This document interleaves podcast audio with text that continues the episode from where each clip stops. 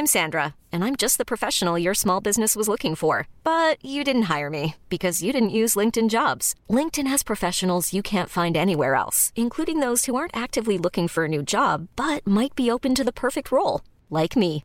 In a given month, over 70% of LinkedIn users don't visit other leading job sites. So if you're not looking on LinkedIn, you'll miss out on great candidates like Sandra. Start hiring professionals like a professional. Post your free job on linkedin.com/achieve today. Many of us have those stubborn pounds that seem impossible to lose, no matter how good we eat or how hard we work out. My solution is PlushCare. PlushCare is a leading telehealth provider with doctors who are there for you day and night to partner with you in your weight loss journey. They can prescribe FDA-approved weight loss medications like Wagovi and Zepbound for those who qualify. Plus, they accept most insurance plans. To get started, visit plushcare.com slash weight loss. That's plushcare.com slash weight loss.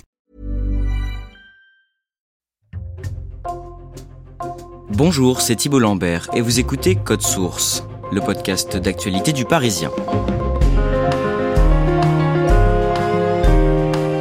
Fin juillet, le Parisien a consacré une série de 5 articles à une affaire qui a agité tout un pays pendant plusieurs semaines. Notre reporter Ariane Rioux de la cellule Récit s'est rendu en Afrique du Sud pour retracer l'incroyable cavale de Thabo Bester, un détenu de 37 ans condamné à la perpétuité pour meurtre en soudoyant des dizaines de personnes. Il a réussi l'an dernier à s'échapper d'une des prisons les plus sécurisées du pays en se faisant passer pour mort. Ensuite, pendant près d'un an, il a mené la grande vie dans un quartier de Johannesburg. Ariane Rioux a rencontré de nombreux témoins de cette histoire. Elle nous la raconte aujourd'hui dans Code Source.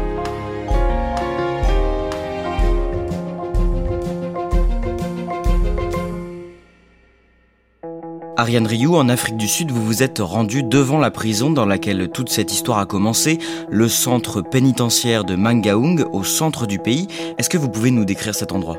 Oui, alors la prison, elle se trouve au beau milieu de rien, à quelques kilomètres d'une grande ville qui s'appelle Bloemfontein, qui est la capitale judiciaire du pays. Elle est le long d'une route, elle fait un peu euh, forteresse. Il y a une grande entrée en briques rouges et ensuite tous les bâtiments sont entourés de hauts grillages surmontés de, barbelés. Et à l'intérieur, ce qu'on nous a raconté, c'est que c'est aussi extrêmement euh, sécurisé. C'est une prison euh, plutôt moderne. Pour aller d'un couloir à l'autre, il faut toujours utiliser les empreintes digitales. Enfin, c'est les agents qui utilisent leurs empreintes digitales. L'une des personnes qu'on a interrogées a même comparé la prison à Alcatraz, l'une des prisons les plus sécurisées aux États-Unis. L'histoire que vous allez maintenant nous raconter et dont vous avez interrogé la plupart des protagonistes débute le lundi 3 mai 2022. Ce jour-là, les autorités sud-africaines annoncent qu'un détenu est mort dans cette prison de Mangaung pendant la nuit. Ça paraît euh, complètement fou. Il y a un corps qui a été retrouvé dans une cellule, qui était euh, isolé dans cette cellule. La cellule a pris feu et évidemment, à cause des flammes, il a été complètement calciné et son visage était euh, méconnaissable. En fait, tout de suite, ce que pensent les services pénitentiaires, c'est qu'il s'agit d'un suicide. L'homme qui était incarcéré dans cette cellule s'appelle Thabo Bester, 36 ans, détenu depuis 2011 dans cette prison. Il avait fait parler de lui par le passé. Les médias euh, l'ont même euh, surnommé le violeur de Facebook. En fait, il avait une technique euh, un peu particulière euh, pour approcher ses victimes. Il s'était fait passer pour un, le patron d'une agence de mannequins. Sur les réseaux sociaux, il l'approchait de jeunes filles en leur faisant miroiter une, une carrière. Et c'est avec euh, cette technique-là qu'il en a euh, volé plusieurs et puis même violé deux. Et il a aussi, en 2012, été condamné à la perpétuité pour le meurtre de sa petite amie. C'est donc quelqu'un qui était particulièrement dangereux. Oui, c'est un homme euh, dangereux, mais pas plus qu'un autre euh, à l'époque. Le psychologue qui était missionné pour euh, établir son profil nous a décrit une personne qui était quand même très intelligente pour quelqu'un qui avait arrêté l'école à 12 ans, qui savait lire et écrire, ce qui est assez rare, surtout dans un pays où l'illettrisme touche une grande partie de la population. L'autopsie qui doit confirmer cette hypothèse, celle du suicide par le feu, met beaucoup de temps à arriver entre les mains de l'inspecteur des prisons et ce dernier finit par s'en inquiéter. Oui, alors cet homme, c'est un ancien juge, il s'appelle Edwin Cameron. Et tout de suite, il sent qu'il y a quelque chose qui cloche. Il s'en inquiète et il alerte d'abord les autorités. Sauf qu'il sent que ça ira pas assez vite. Ça fait déjà quand même plusieurs mois qu'on attend ce rapport. Donc pour la première fois, il va décider de faire quelque chose qu'il avait jamais fait avant dans sa carrière. Il va alerter des journalistes et il va se transformer finalement en lanceur d'alerte. Qui sont les journalistes qu'il contacte et que font ces personnes? Alors les journalistes euh, qu'il contacte travaillent pour euh, Ground Up, qui est un média euh, indépendant en Afrique du Sud, qui est financé exclusivement par des dons. Et donc tout de suite, ils vont prendre cette information au sérieux parce qu'elle vient quand même euh, de l'inspecteur des prisons. Euh, ils vont se mettre à enquêter, ils vont interroger euh, tous les services possibles, le département de la santé, les services pénitentiaires, la police. Et c'est vrai que ça commence à devenir suspect. En fait, personne n'arrive à leur dire pourquoi est-ce que la publication de ce rapport d'autopsie prend tant de temps. Au final, ils décident de publier un premier article en mettant en avant toutes ces problématiques le 8 novembre 2022 sur évidemment les mystères autour de la mort de Thabo Bester. Et que donne cet article? Ce premier article n'a pas beaucoup d'écho. Il est très peu, voire absolument pas repris par euh, les médias concurrents, et donc euh, il passe euh, assez inaperçu. Mais au fil de leur enquête, ils vont de surprise en surprise. Déjà, ils vont récolter euh, le témoignage d'un prisonnier, d'un détenu de la prison de Mangaon, là où était euh, incarcéré euh, Bester. Au détour d'une conversation sur ses conditions d'emprisonnement, il va évoquer le fait que la mort de Thabo Bester est plutôt suspecte. Ils vont aussi avoir des échos de rumeurs au sein de la police qui potentiellement pensent qu'il y a eu une évasion. Cette année, à la fin du mois de janvier, l'une des journalistes de la rédaction de Ground Up finit par mettre la main sur le rapport d'autopsie de Thabo Bester. Que dit ce document c'est assez effarant, euh, il y a quand même beaucoup, beaucoup d'incohérences. La première, c'est que le corps qui a été retrouvé dans la cellule mesure 25 cm de moins que Thabo Bester. En plus de ça, comme on a parlé d'un suicide qui était lié à un incendie, on aurait pu penser qu'il était décédé parce qu'il avait été asphyxié par les fumées. En fait, non, la personne qui se trouvait dans la cellule a été euh, frappée à la tête et c'est ça qui a provoqué sa mort. Ce qui est assez dingue dans l'histoire, c'est qu'on n'a pas l'ADN, c'est ce qui aurait été le plus facile de Thabo Bester, mais euh, l'ADN du cadavre retrouvé dans la cellule a été comparé à celui d'une femme qui a été identifiée comme la mère de Thabo Bester. Or, les deux ADN ne matchent pas. Le 15 mars, un nouvel article est publié sur le site de Ground Up. Il revient en détail sur les soupçons autour de la mort étrange de Thabo Bester. Et dès le lendemain, l'un des auteurs de ce papier reçoit un coup de fil. Et c'est un coup de fil euh, qui va faire basculer euh, l'enquête, puisque au bout du fil, euh, c'est une dame qui se présente et qui affirme qu'elle détient une photo de Thabo Bester qu'elle aurait prise deux mois après sa supposée mort. Sur la photo, on le voit en train de faire ses courses dans le supermarché d'un centre commercial. J'imagine que les journalistes essaient de vérifier cette information. Oui, euh, tout de suite. En fait, ils sont complètement euh, abasourdis parce que c'est vrai que son visage, on voit très bien son visage, ressemble fortement aux photos qui avaient été publiées de lui euh, quelques années auparavant. Ils se demandent, c'est un peu un cas de conscience, est-ce qu'on la publie, est-ce qu'on la publie pas Donc ils vont décider de la montrer à tous les proches de Thabo Bester qu'ils connaissent et tous sont formels. c'est bien lui, donc ça signifie qu'il est vivant et en plus en liberté. Donc le corps carbonisé qui a été retrouvé dans la cellule de Thabo Bester n'est pas le sien. Non, et là c'est euh, l'hypothèse hein, qui est privilégiée, c'est que le corps qui était dans la cellule a été placé là euh, et c'était un leurre. Tabo Buster s'en est servi pour euh, s'échapper de la prison. Sur la photo qui avait été remise aux journalistes par cet internaute, Tabo Bester est dans ce magasin en compagnie d'une femme, considérée comme celle qui l'a aidé à sortir de prison. Ariane Rioux, c'est une femme connue dans le pays et qui paraît aux antipodes de ce criminel. Qui est-elle? Ben alors en fait, euh, c'est plutôt une personnalité locale et c'est d'ailleurs pour ça que la photo a été prise. La dame qui a pris la photo voulait l'envoyer à une amie qui l'adore, cette personnalité, et qui euh, voulait lui montrer qu'elle faisait ses courses euh, comme tout le monde. Donc cette, cette femme, elle s'appelle Nandipa Magudumana, elle a 35 ans, elle est médecin, c'est une petite starlette locale, parce que en plus d'être médecin, elle a un compte Instagram qui est suivi par euh, euh, plus de 150 000 personnes, sur lequel elle publie son train de vie, euh, les photos de ses voitures, de ses maisons. Dans le centre esthétique qu'elle a fondé, il y a pas mal de personnalités locales aussi qui s'y rendent, des femmes d'affaires, des influenceuses. Et du coup, elle est devenue un petit peu cette médecin médiatique qu'on va voir sur des plateaux télé et qui va chroniquer sa vie sur les réseaux sociaux. On sait comment Thabo Bester et elle se sont rencontrés Les circonstances de leur rencontre sont assez floues.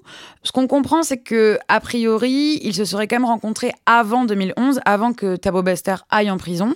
Peut-être sur les bancs de l'université, c'est ce qui a été dit un temps euh, quand Nandipa était euh, étudiante en médecine. Mais le problème, c'est que Thabo Bester n'est jamais allé à l'université. Donc voilà, il y a quand même un flou qui règne euh, autour de cette rencontre. Ils se perdent ensuite de vue pendant plusieurs années et en 2017, Nandipa Magudumana décide de revoir Thabo Bester. Oui, et d'ailleurs, c'est assez incompréhensible parce que entre temps, elle, elle a décidé de refaire sa vie, elle s'est mariée, elle a fait deux enfants, elle a monté son centre euh, esthétique et pourtant, euh, à partir de 2017, elle se rend euh, dans la prison, au parloir, et elle va commencer à entretenir un lien privilégié avec Thabo Bester. Ariane Rioux, même en détention, Thabo Bester, à ce moment-là, continue ses escroqueries. Oui, et ça paraît euh, complètement dingue. En 2018, depuis sa cellule, il euh, monte une fausse société de médias qui s'appelle 21st euh, Century. Et ça, en fait, il va réussir à le faire depuis la prison parce qu'il a accès sur place à un ordinateur, un téléphone et une connexion Internet. Et cette société, elle emploie beaucoup de salariés? Oui, euh, une douzaine. Et c'est lui qui, euh, depuis sa cellule, va organiser à distance euh, tous les recrutements. Et ces salariés qui sont embauchés, ils ont conscience de faire partie d'une vaste escroquerie ou alors est-ce qu'ils ne se doutent de rien? Bah non, au tout début, ils se doutent absolument de rien parce qu'il y a beaucoup de moyens qui sont mis pour créer cette fausse société qui est destinée à chercher des sponsors et à du coup gagner de l'argent. Tout de suite, ils vont être installés dans des magnifiques bureaux dans une tour de Johannesburg. On va leur donner les ordinateur euh, dernier cri, on a interrogé une ancienne employée qui nous a dit euh, qu'en plus euh, le salaire était bon et qu'ils étaient toujours payés en temps et en heure. Mais cette société finit au bout d'un temps par péricliter. Oui, alors au bout de six mois d'existence, pour chercher des sponsors, et c'était là tout l'objet de créer cette euh, société, Tabo Bester décide d'organiser une soirée pour trouver donc des sponsors. Ils le font en plus en grande pompe euh, dans, un, dans la salle de réception d'un hôtel Hilton dans un quartier chic de Johannesburg. Au menu, il y a du champagne, euh, des crevettes, de l'agneau, et il y a plein de, de célébrités locales qui sont conviées. Tabo Bester a même le toupet d'apparaître en visio à ce moment-là, on le voit en costume. Alors il dit qu'il n'est pas là parce qu'il est à New York, bon en fait il est dans sa cellule. Et donc il va se permettre de discuter comme ça avec les gens de la salle. Ce qui va faire flancher un peu euh, toute la dynamique, c'est qu'il y avait pas mal de choses qui avaient été annoncées, notamment l'actrice Ali Berry à la présentation de l'événement. Et sur les réseaux, elle va complètement démentir l'information. Après ça, Thabo Bester n'en reste pas là, il a un projet encore plus fou. Bah, son projet le plus fou qu'il va euh, mettre euh, à exécution, c'est celui de s'évader carrément de la prison. Dans la construction d'un plan complètement fou pour y arriver, il va être aidé par Nandipa, sa compagne de l'époque. Et vous allez maintenant nous raconter les détails de cette évasion, puisque vous en avez eu connaissance grâce aux journalistes qui ont couvert cette affaire, mais aussi grâce à l'enquête de police. La première étape de ce vaste plan, c'est de récupérer un leurre, comme vous l'avez évoqué plus tôt, un cadavre qui passera pour la dépouille de Thabo Bester.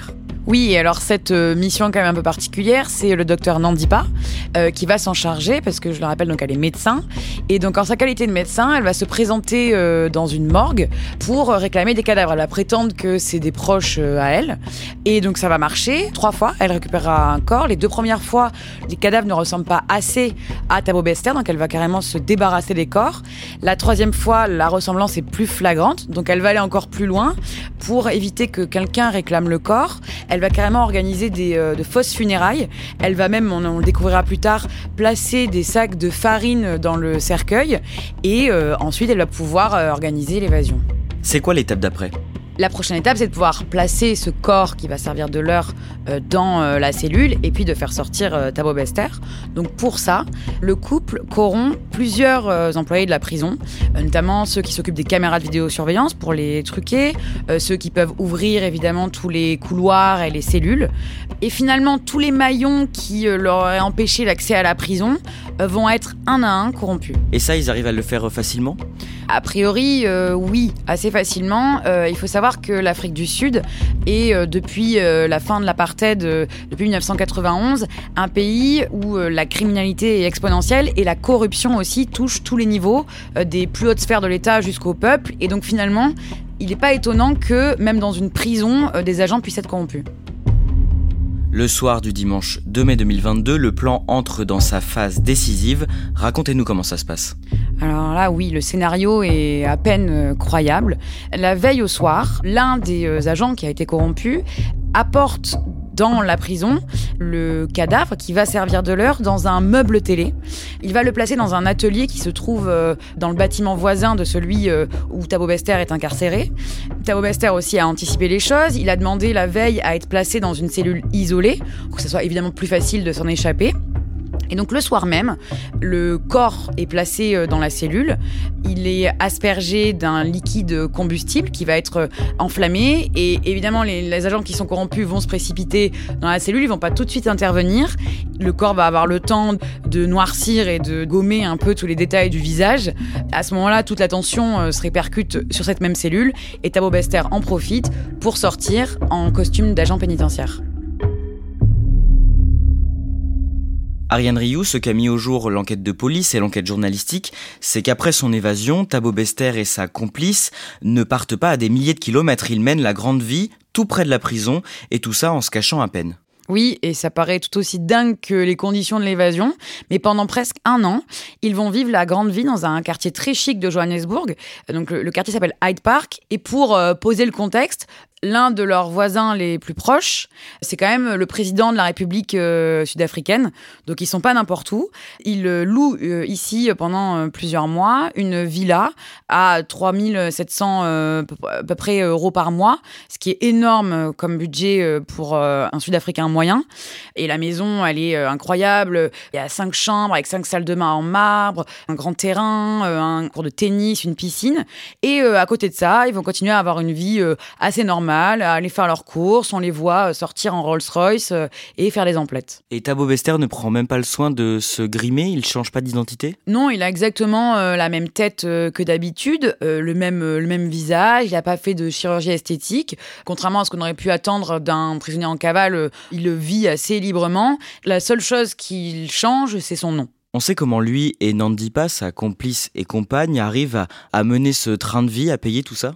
Bah alors, n'en dis pas, elle continue à euh, avoir euh, sa vie euh, d'influenceuse, de médecin influenceuse, elle continue à diriger son centre de bien-être, et à côté de ça, tous les deux, avec Tabo Bester, ils vont continuer les arnaques, notamment en montant une entreprise de construction, ils vont faire miroiter des projets de jolies maisons ou de jolis appartements à des potentiels clients qui vont payer des acomptes et qui évidemment, ils ne livreront jamais. Après les révélations de Grand Up au mois de mars qu'on évoquait dans cet épisode et qui sont reprises dans de nombreux médias, le couple se sent en danger et prend la fuite. Oui, et euh, ils finissent par être arrêtés en Tanzanie, donc euh, bien à 3000 km de l'Afrique du Sud. L'arrestation fait les gros titres euh, des journaux à ce moment-là, ça se passe le 7 avril. Now, the arrested fugitive Thabo Bester had been on the run for almost a year. He was uh, found in uh, Tanzania. The fugitive involved in South Africa's most amazing prison escape case, the Thabo Bester, a convicted rapist, has now been brought back from Tanzania. Tanzanian authorities have uh, confirmed the arrest of Thabo Bester, dans leur course-poursuite, dans leur cavale, ils ont laissé, et ça montre bien le train de vie qu'ils ont mené pendant des mois, ils ont laissé dans leur villa une montre à 70 000 euros et tout un tas de bijoux. Ariane Rioux, quelle est la suite maintenant pour eux? Est-ce qu'ils vont bientôt être jugés? Bah, ils vont euh, bientôt être jugés. En ce moment, ils sont euh, évidemment incarcérés dans l'attente euh, d'un procès. Ils sont pas les seuls. Il y a aussi 11 autres personnes qui ont été arrêtées. La plupart sont des anciens employés qui ont été corrompus de la prison. Il y aura évidemment un procès autour de l'évasion. Il y aura aussi un procès sur le recel de cadavres que Nandipa aurait mené. Et peut-être aussi la justice s'intéressera aux escroqueries qu'ils ont menées quand Thabo Bester était en prison et puis à sa sortie aussi. En tout cas, en ce qui concerne l'évasion, les premières euh, auditions auront lieu pendant l'été. Est-ce qu'on sait désormais à qui appartient le corps qui a été retrouvé dans la cellule de Thabo Bester? Oui, alors il a fallu plusieurs euh, semaines pour l'identifier, mais aujourd'hui on sait. Cet homme, c'était euh, Katlego Bereng, c'est un homme qui avait 31 ans, il était père de deux enfants, et les circonstances autour de son décès sont quand même assez floues. On sait qu'il a été retrouvé avec une lésion à la tête qui aurait été provoquée par un coup, et donc la question, et c'est ce que pense la famille de Katlego Bereng, c'est est-ce qu'il a été tué exprès pour devenir un leurre euh, dans cette évasion. Et en fait, euh, tout ça, c'est un peu l'affaire dans l'affaire, l'enquête est toujours en cours. Ariane Rioux, au-delà de l'aspect sensationnel de cette affaire, est-ce que cette évasion a eu des répercussions autres que judiciaires en Afrique du Sud? Oui, euh, notamment en politique. Il y a d'abord euh, trois euh, agents des services correctionnels qui ont été suspendus. Il y a une enquête qui est en cours pour déterminer à quel point ils ont eu une responsabilité dans l'évasion. Il y a aussi l'entreprise privée qui s'occupait de la gestion de la prison, dont le contrat va être suspendu. Et c'est l'État qui va reprendre la gestion de la prison. Et puis surtout, en ce moment, et pendant l'été, il y a une mission parlementaire qui a été ouverte. Et là, c'est vraiment plusieurs ministres, le ministre de la Police, le ministre de la justice, euh, l'entreprise euh, privée, euh, voilà, tous les gens qui potentiellement auraient pu avoir une responsabilité, qui sont interrogés par des parlementaires. L'idée, c'est d'établir les responsabilités de chacun, mais pour l'instant, ce sont les seules mesures qui ont été prises et ça paraît quand même assez léger comme réponse par rapport à l'ampleur du scandale, parce qu'on parle quand même d'un scandale national.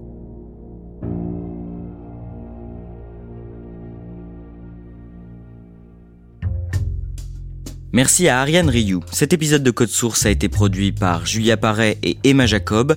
Réalisation Julien Moncouquiole. Si vous aimez Code Source, abonnez-vous sur votre plateforme d'écoute préférée, Apple Podcast, Deezer ou encore Amazon Music pour ne rater aucun nouvel épisode chaque soir du lundi au vendredi. Laissez-nous des petites étoiles ou un commentaire et vous pouvez aussi nous écrire à cette adresse source at leparisien.fr.